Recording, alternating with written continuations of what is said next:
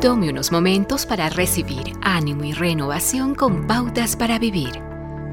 ¿Qué hace cuando sus sueños son destrozados y sus oraciones quedan sin respuesta?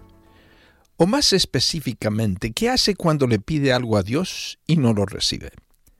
Ha orado para que su matrimonio sea exitoso, pero su esposa se involucró con un compañero de la oficina y lo abandonó con sus dos hijos.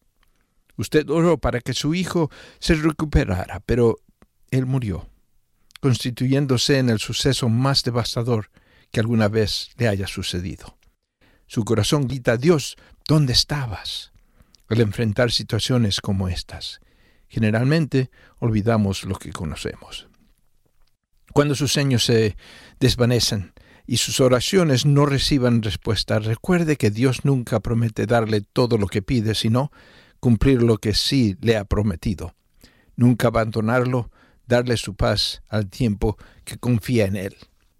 Le prometió restauración, esperanza y la seguridad de que sus pecados han sido perdonados y que vivirá en su presencia por toda la eternidad. El amor de Dios por usted es constante. Puede que se pregunte, ¿cómo puede amarme Dios y no darme lo que le pido? ¿Ama usted a sus hijos? ¿Les da todo lo que le piden? Recuerde que su amor por Dios debe ir más allá de las cosas que Él le da, de las oraciones que Él responde y de las bendiciones que derrama en su vida. Dios le ama y le acepta incondicionalmente, pero también tiene una voluntad que puede ser diferente a la suya. Es en tiempos de prueba y dificultad que experimentará lo grandioso que es Dios. Y eventualmente aprenderá a decir, hágase tu voluntad, Padre. Dios le ama y Él siempre estará con usted.